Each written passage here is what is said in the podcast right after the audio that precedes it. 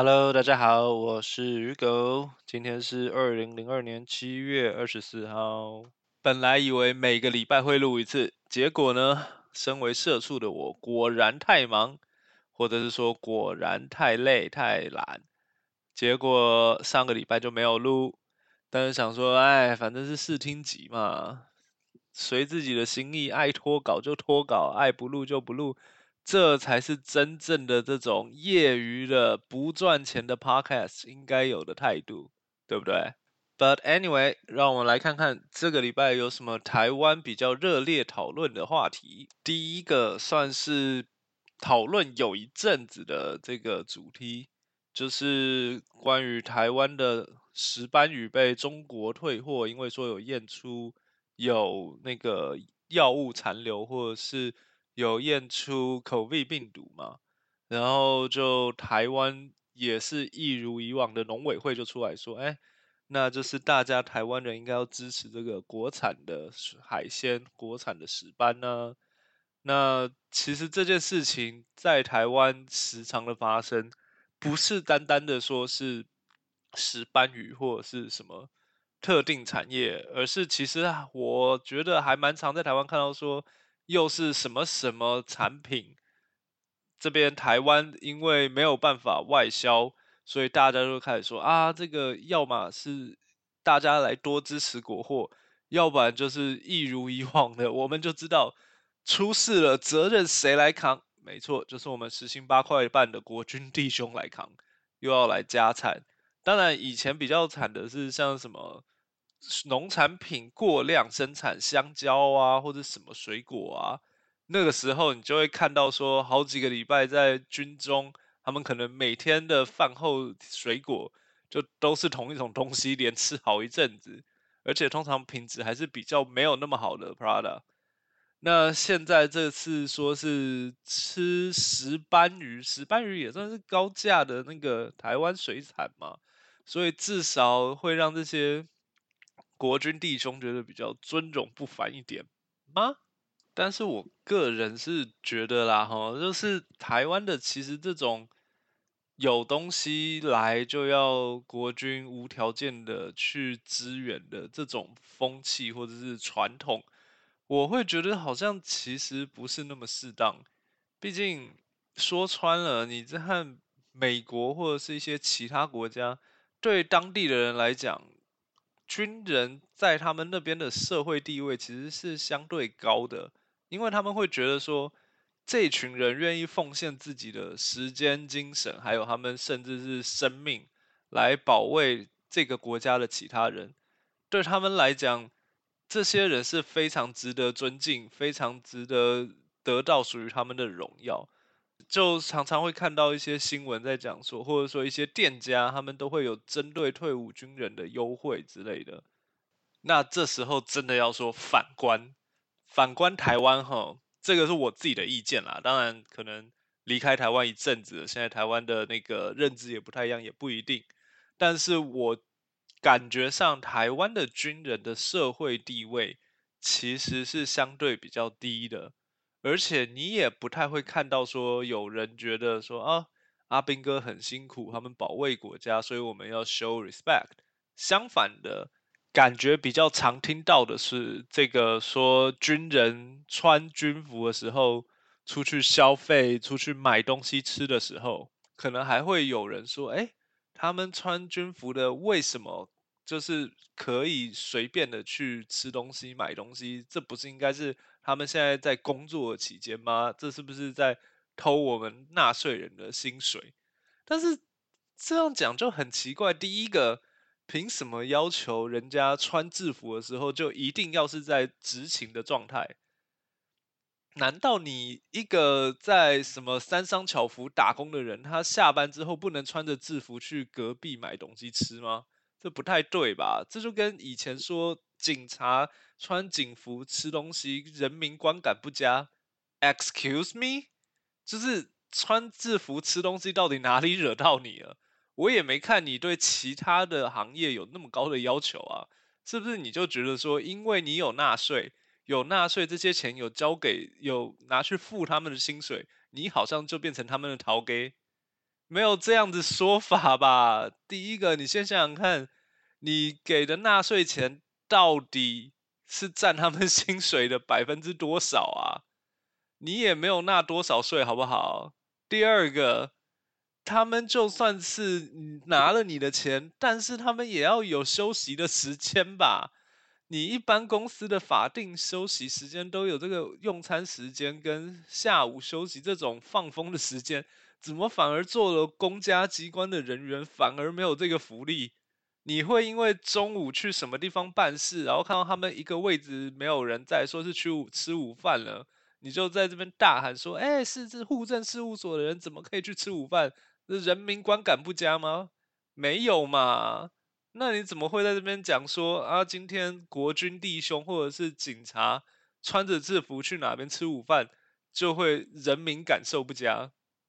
就这种逻辑，我自己是觉得很奇怪，也觉得说每次有什么问题，或是每次有什么滞销的产品，就要扔给国军弟兄，这个实在是很不公平的一件事情。总而言之，跟美国这边比，我觉得台湾人真的是希望可以多给。国军一些 respect，那然后另一件事就是一如以往，这次我们的农委会又跳出来说，希望台湾人多消费我们的石斑鱼，减少消费国外的这个鲑鱼，然后就可以大家少吃三成的鲑鱼，就可以来帮助我们国内的石斑鱼产业。这件事情哈，不是说大家不应该支持台湾的东西啦，那。当然有国货，大家就会想要支持国货，这个是很正常的事情。尤其是你看，像韩国，几乎大家都是在用 Samsung 或者 LG 的这个。但是问题是你石斑鱼的价钱不便宜耶，老兄。那个你去全联看一下，就会看到石斑鱼的单位价比鲑鱼贵至少两三成。那你说啊，大家少吃一点鲑鱼就可以多吃石斑鱼，救台湾？这真的不就是所谓“何不食肉糜”或者是说没有面包那怎么不去吃蛋糕一样？哇哦，我真没想到现在还可以看到传统中国文化的经典复刻版呢。不过毕竟是农委会嘛，我也不是太意外啦。那当然更不用讲说另一件事情，就是国外的这个鲑鱼的养殖，其实是一个非常成熟的产业。不管是从检验，还是这个运输，还是中间的这些养成的养殖的过程，他们其实都是把关的蛮蛮仔细的，在北欧建立起一套这种国际认证的这个产业链，所以他们才真的很成功的可以把养殖鲑鱼让全世界都认可，然后消费。那讲到这边就会说。那台湾的养殖业者真的有做到这种高水准的控管吗？新闻不就有说好几家的养殖业者都有所谓借牌出货的情况，而且其实这个不只是在养殖渔业，也有听说过一些财务服务业或者像是什么 CPA 的这会计师的执照，好像也有这种借挂。的情况存在，我是觉得啦，你想要大家用石斑来替代吃鲑鱼，至少第一个你要替代也是替代价位差不多的产品，第二个你要希望大家更接受石斑，那是不是你的控管也要做得更好？这些药物残留检验或是运输也要让大家更可以。对台湾的养殖鱼有更大的信心，再来谈说，希望大家更支持国货。好，那第二个比较大讨论的议题就是花了十二亿重新整建的新足球场。那我本人基本上也是棒球迷，尤其又是看中职的队伍很多啦，所以这次听说新足球场十二亿整修，其实大家都很兴奋，因为。我我自己本人没有去过，可是有看过一些影片分享，或者是大家的感想。原本的新足球场的确是设施比较老旧，然后场地的硬体条件比较不好，所以这次说花了十二亿整建新足球场，其实大家是觉得哦太好了，那个终于要让这边的球场变得更好一点，那对球员也更有保障，球迷的体验也会更好。结果呢？结果这个竟然一要成为本周热门话题。味全的第二主场新足球场，这个礼拜开始重新开放比赛，立刻就被爆出来说，第一个，这个球员在里面的安全没有受到保障，在施工的过程就已经提出来说，哇，怎么会在外野的球场内就直接盖排水沟，很深的那种排水沟，就是你一踩下去，整个人就会破开，而且还是在这种。运动非常 激烈的专业竞技场地，那后来他们施工期间是有说有那个改善，然后在上面另外铺泥土砖，然后再铺上草皮，说比较安全。那第二个就是很多人在网络上，也不是说很多人，就是有人在网络上分享他去参加这个新的比赛。去当观众，然后有参加到那个活动，说可以去外野去球场里面捡红兔，然后他照片里面就看到，哇塞，这个外野草皮里面满满的都是碎石头，就是比以前 我在台湾大学的时候上那个棒球课的那个学校的那种破烂场地还可怕，他那个石头又多又尖，然后就想说，哇，那如果今天外野手在外面扑扑接一球的话，是不是直接整个手背就会废掉？然后也有那个拉拉队的人只是说，他们坐在球场的草皮上，但是屁股觉得被石头弄得很痛啊。这种就是比较直接影响到选手的安全。另外还有说是红土区的那个比例不太对，它的因为它红土区不是全部都是用同一种土，而是用。两两种不同的土一一定的那个比例去让它混合，那如果它的比例不同的话，基本上它有可能说场地会变得太软或者是太硬，那其实超过一定的范围都会对选手造成一些受伤的风险。就有那个投手说，这次的投手球的就太软，投一投。因为你每投一球都会要用力往地上踩嘛，那他就是投一投那个还没有打完比赛，投手就就已经凹陷下去，那就导致他们身体的那个用力会变得跟平常不一样，然后就这也是对选手的一些潜在的受伤风险，或者是对他们身体的这个疲劳累积的一个影响啦。这些直接对球员产生影响。或是风险或是危害的情况，以职业运动的场馆来讲，这个是绝对不可能允许的。对球团来说，球员是他们的资产，那你今天等于是有可能会减低他们资产的价值，那他们一定不可能愿意让自己的球员在这种球场上面比赛。短短的两个比赛，已经出现了至少三到四位的这个球员受伤的情况。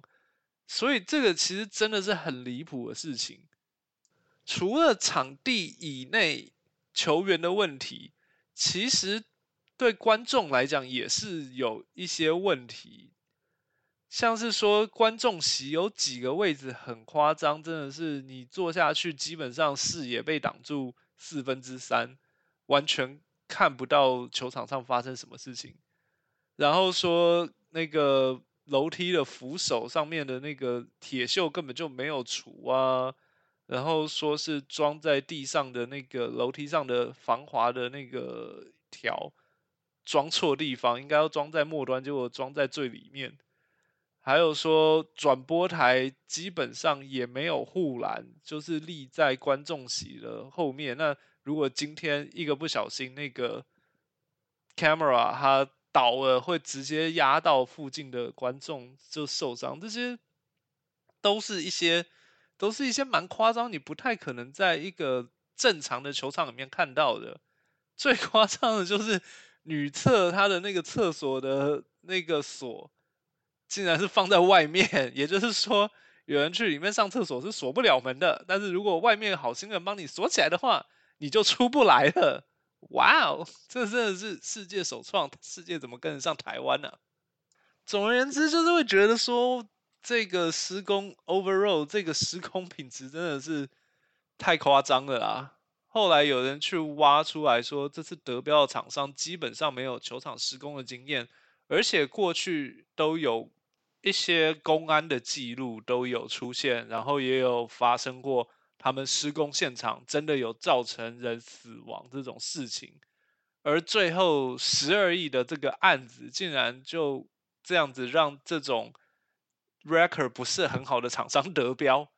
那这个当然也不能怪大家会想说里面是不是有什么一般人不知道的原因或者是内幕，尤其是大家常说没有比较就没有伤害。之前我们的其中一个友邦他们的棒球场是台湾出了九亿去赞助他们盖的球场，落成之后说有拿到美国大联盟认证的这种球场环境。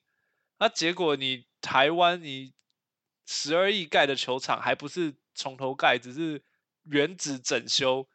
不说要你要有大联盟的等级，但是你连其他的台湾球场比起来都差很多，这个就真的太过分了吧？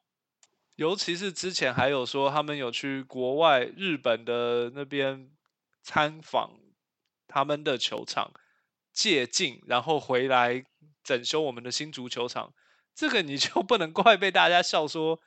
以为你学的是横滨球场，结果发现你学的是台北河滨球场，那活该被大家笑死啊！总而言之，就是这个新足球场整件 overall，这是一个非常荒谬的事情，也让大家怀疑说里面是不是有什么内幕。但是当然现在啦，只希望球场这些问题赶快改善。能够给球员一个更好的这种比赛环境，也给观众一个好的使用体验。而另外一个跟这件事情有关，我觉得很虽小被扫到台风尾的，就是我们的国师台南 Josh，因为拍了这个新足球场抢先开箱影片，然后现在就被大家干说，你是不是因为收了厂商的钱就都不讲这些缺点？然后都只有讲说这个新开箱的球场多好多好，我是觉得 Josh 蛮倒霉的啦。就是刚才讲这些缺点，很多都不是一个在有人导览的开箱行程上会去注意到的事，或者是会去可以观察到的事情吧。尤其说 Josh 他也就是一个球迷，他本人不是球员。他第一个可能没有那么多专业的经验跟知识去认知说，在球场上比赛的时候，会这些这些问题会有什么影响？譬如说，他第一个既没有被带到球场上去看这些球场的实际上的红土啊，或是外野的草皮啊；第二个，他就算去了，如果他自己没有真的打过比赛，他也不会知道说。红土比例到底对球员会有什么样的影响？这种我会觉得怪 Josh，他也是蛮随的，就是他也就是开个箱，然后大部分的都是在观众的这个视角，而且那你说如果是观众席相关的问题，像是刚才说的扶手转播台，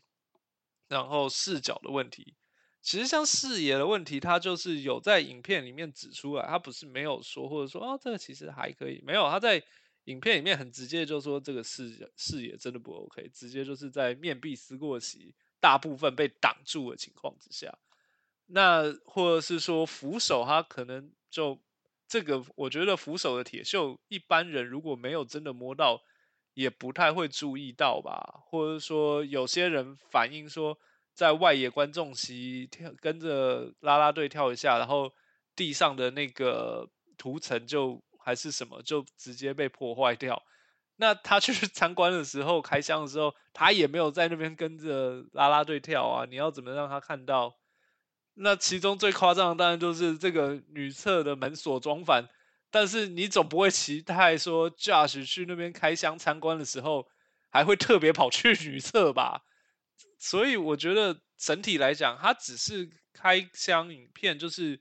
跟着导览人员到处看一下，那就把他看到的也指出来，也有问题他也有说，也不是说全部就是吹捧。那结果今天一堆人说，Josh 为什么他就是收了钱开箱影片都没有讲缺点，他一定就是要负责。就觉得要负责的话，你还是去找那时候新竹市长还有施工的公司吧。到底为什么要怪 Josh？也许唯一可以怪他就是 Josh 又发功，连那个 新盖的球场都可以嗨掉这种概念。好，总之球场就讨论到这边啦。如果大家有什么想法的话，也可以跟我分享。下一个我有看到的新闻，其实也是一个算是时间比较久一点的事情，就是台湾的鸡蛋最近又涨价。然后工会有说，就是每天的那个鸡蛋是有它的需求供给的缺口在。那这件事情不是什么大事啊，可是也不得不说，对我们一般平常的那个吃饭来讲，影响是可以感受到的。而不只是台湾，其实我最近在这边也是有发现，我们这边的鸡蛋价钱也是涨了。是说我自己的感觉是有超越那个通膨的。涨价啦！以前我去买的时候，一盒是一块九九，或是两块出头。那我现在再去买，最便宜的看到也要两块九九，好像只差一块钱。但是你会想说，你要想说，它这个是五十 percent 的那个涨价，一口气给你涨一半，还蛮夸张的。那但是加州这边可能部分原因不太一样，我不太确定是不是啊？但是我好像听说。近期加州有通过一个法案，是说这边的鸡蛋不能够用笼子里面养的鸡的那个蛋，而一定要用就是放养的鸡，就是基本上你会看到买的鸡蛋上面都有写 cage free，就是没有放在鸡笼里面这个概念。那应该是说这个算是动物福利相关的一个法案规定啦。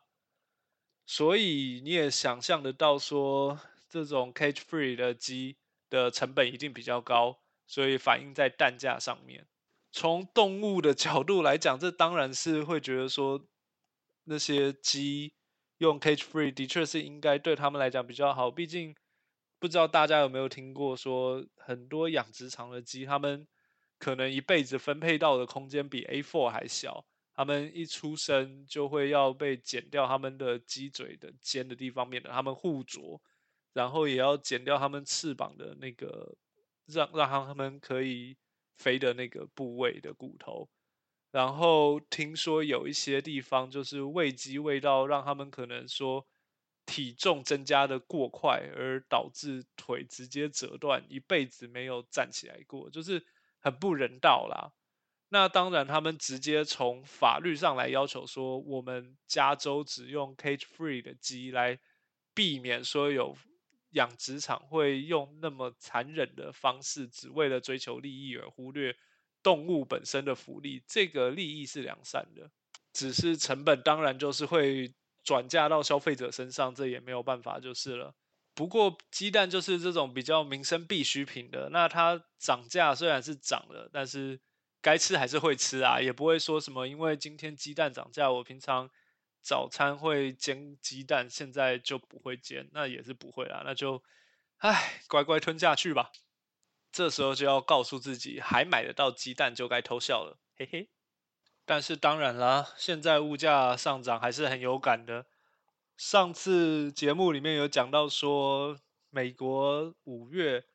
还是几月的那个通膨跟前一年比，物价指数上涨了八点多 percent 嘛？那这几天美国又公布最新的物价指数，说六月跟去年同期比，涨幅已经超过九 percent，也就是说平均物价已经比去年高了快要一成啦。那真的是 住在这边每天都很有感觉，说哇，公司再不加薪。我就越来越付不起我的日常支出了呢。身为这个卑微的社畜，我也只能希望说，今年至少公司给的调薪能够超过通膨指数，让我们不要实质减薪吧，拜托了。而另外一个我发现比较有趣的这个消息，虽然不是台湾的新闻，但是也是跟台湾蛮接近的。就是大家不知道有没有听过，中国有一个蛮有名的，算是 App 还是论坛吗？一个叫做小红书的。基本上，我中国同事跟我讲说，这个大概就是这种中国人在用的 Yelp 的概念，就是评比一些店家或者是餐厅他们的食物啊，或者是他们的服务啊那种 rating 的一个网络平台。那这个礼拜他们比较大的新闻，或者说比较吸引人注意的这个事情，就是他们好像被发现说，他们扩充了他们这个敏感字、禁止字的这个词库，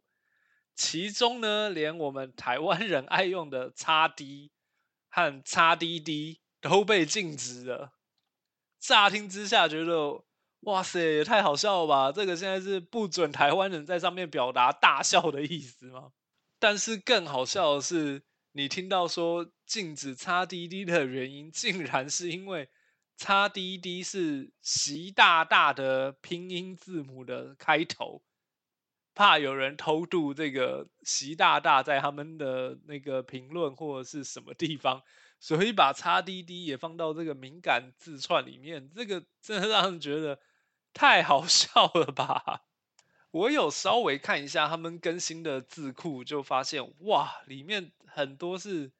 你想都想不到的这些字，也或是词，也全部都被禁止了。有一些当然就是像他们国家 领导人的姓名，就是不能被放在上面嘛。然后一些故意写的很像的字，或者是把字拆开也不行，像是。简体字的习近平的习，它就是变成两个刁难的刁合在一起，所以变成什么呃，刁近平也会被禁啊，或者是什么音很像但是字不同的词也会被禁啊。然后还有一些其他比较有争议或者是有政治意味，常常被大家拿出来嘲讽的字，也有一些背景，好像像是什么脱贫，就是。脱离贫穷之前，中国那边一个政策说要带大家全部的贫穷人家都能够脱离贫穷，但是这种事情就是很难真的做到，说让整个国家都没有穷户嘛，所以也常常被大大家拿出来 cos 啊。然后像脱贫好像也被放在这次的这个禁止字库里面。那 我自己啊，就不得不说，其实 每次看到这种新闻，觉得又好笑又觉得。蛮可悲的，就是因为不只是这个单一的这种 App 上面会有禁字，然后游戏呀、小说啊、论坛啊上面真的是数也数不清的各种禁止的字词或者是什么敏感词，你可能放上去就是要么被删除，要么就是游戏名称被强制改名，要不然就是现在他们就是都是要用各种方式来。扭曲他们想要表达的字眼，但是又隐晦的让其他人知道。譬如说，有些论坛上面就台独，你不能够直接打出来，就会变成 TD。然后你就会看到人家小说里面要讲八九不离十，然后就会变成米号米号不离十。就想说，等下我一开始会想说，为什么这边？就是什么什么不离十，八九为什么会被消消音的感觉？后来才知道是因为一九八九发生了六四天安门事件，所以有些网站会把八九也列为禁字。那像是西藏问题也是比较敏感的嘛，然后你就会看到一些文章里面原本要说东躲西藏，然后西藏两个字也会不见。因为西藏的藏就是跟西藏的藏是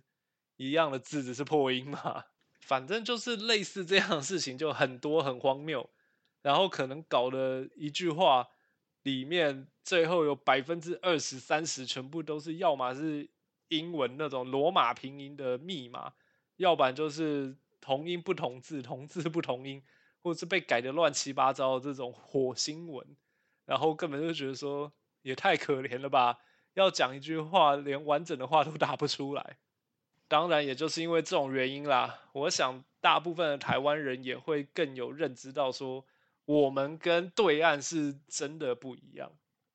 不过说真的，其实我觉得不只是中国，最近连我们说是民主自由的这一边，其实也是开始会看到一些有点让人觉得荒谬的限制。因为像我注意到说，现在在 YouTube 你上面要传的影片，很多的那些字幕也开始出现了一些奇怪的。自律的这个镜子的字眼，像是我有注意到，就是老卡提诺狂新闻或者是老天鹅的那些关键字里面的字幕，他们现在讲到死，都会在字幕上用 S 来代替。然后像是我前几天看到某个 YouTube 的那个实况组的直播，就有提到说他在玩 Undertale 的游戏，然后。他的标题打什么什么屠杀线，结果也被黄标，说是因为有屠杀这种，让 YouTube 认定是不适合一般的这种全年龄倾向的观众。我自己是觉得这个情况其实有一点不舒服，就是“死”这个字单纯的讲，并没有到什么。应该要被禁止的地方吧，就是 YouTube 之前有提说，他们因为他们毕竟是要赚钱，那他们赚钱的来源主要还是广告商的投放嘛。那他们的解释就是说，因为有些广告商会选择他们要投放的平台或媒体，会看他们的那个播放内容来决定要不要投放，他们就会禁止一些。对他们的广告投放比较有影响的一些内容，但是你如果连死啊、屠杀啊这种东西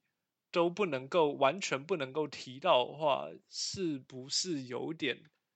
有一点类似中国那边的敏感词？但程度上是绝对不同啦。可是我一直说你的核心的这种理念上，我自己会觉得说有一点矫枉过正。当然，我相信一定，如果有人听到，他会说：“哎，那个鱼狗，你这是在滑坡啊！就是差那么多，人家是什么字，一大堆字都不能讲啊！YouTube 只是禁止讲一些比较过激的东西，怎么可以这样说人家？”但是我也就就分享一下我自己的感觉啦。就像我说的，这一台就是一个个人主观的这个台，没有什么客观的分析啦。那如果有人的，感觉或是想法认知也是跟我类似的话，至少会让我觉得哦，错的不是我，是这个世界。对，总而言之就是觉得好像现在的媒体或是一些网络平台的确也是开始有一点往限制越来越严的方向。不是说你不能管，当然那种比较有违法的疑虑或者是。比较偏激的，你要去下架、去管制，这是可以理解的。但是如果搞到人人自危，然后还要去自律，说你讲一个笑死，你字幕还要写笑 s，就这个，嗯，我自己觉得是这种。你从某个角度来讲，跟中国那边也是有一点类似啦。好了。总而言之，这个礼拜的新闻，或是我注意到的台湾附近的时事，比较热闹的话题，大概就是这些。你各位在听的亲友团呐，如果有觉得我有错过什么话题，也可以来让我知道一下，下次也许我可以拿出来跟大家分享一下。那我这个礼拜除了看这些新闻之外，另外我也终于看了传说已久的《让子弹飞》这个电影。之前常常就是看到网络上大家都会拿里面的一些台词出来当梗，像是那句很经典的“别急，让子弹飞一会儿”，或者是“师爷，你给我翻译翻译，什么叫做他妈的惊喜”？这几句台词还蛮常看到网络上有人拿出来当梗用。那可是我之前一直没有机会去看这部电影。这礼拜就终于在 YouTube 上面把整部电影看完。那虽然就是这部电影的确不是什么大成本的电影，然后里面有一些特效看起来特效的效果也做的不是很好，但是不得不说，整部电影是一个非常精彩的电影，中间的一些暗喻啊，一些嘲讽啊，然后还有里面的主角的主角群的这些演技都是非常不错、非常吸引人的。主角姜文，然后有葛优。然后还有我们发哥周润发在里面，不得不说真的是演的非常好，看得很过瘾。尤其是发哥，他同时在里面演的是个反派，然后又自己演了一个气质完全不同的一个反派的替身，然后两个角色都分别演出了那种完全不一样的感觉氛围，就会觉得哦，真的是看得很过瘾。如果还有人，到二零二二年都还没有看过《让子弹飞》，那我这边强烈建议有机会的话，赶快去收看。好，总之今天的创刊号二这一集就到此结束啦，谢谢大家收听，我是鱼狗，我在 SD，那我们就下次见啦，拜拜。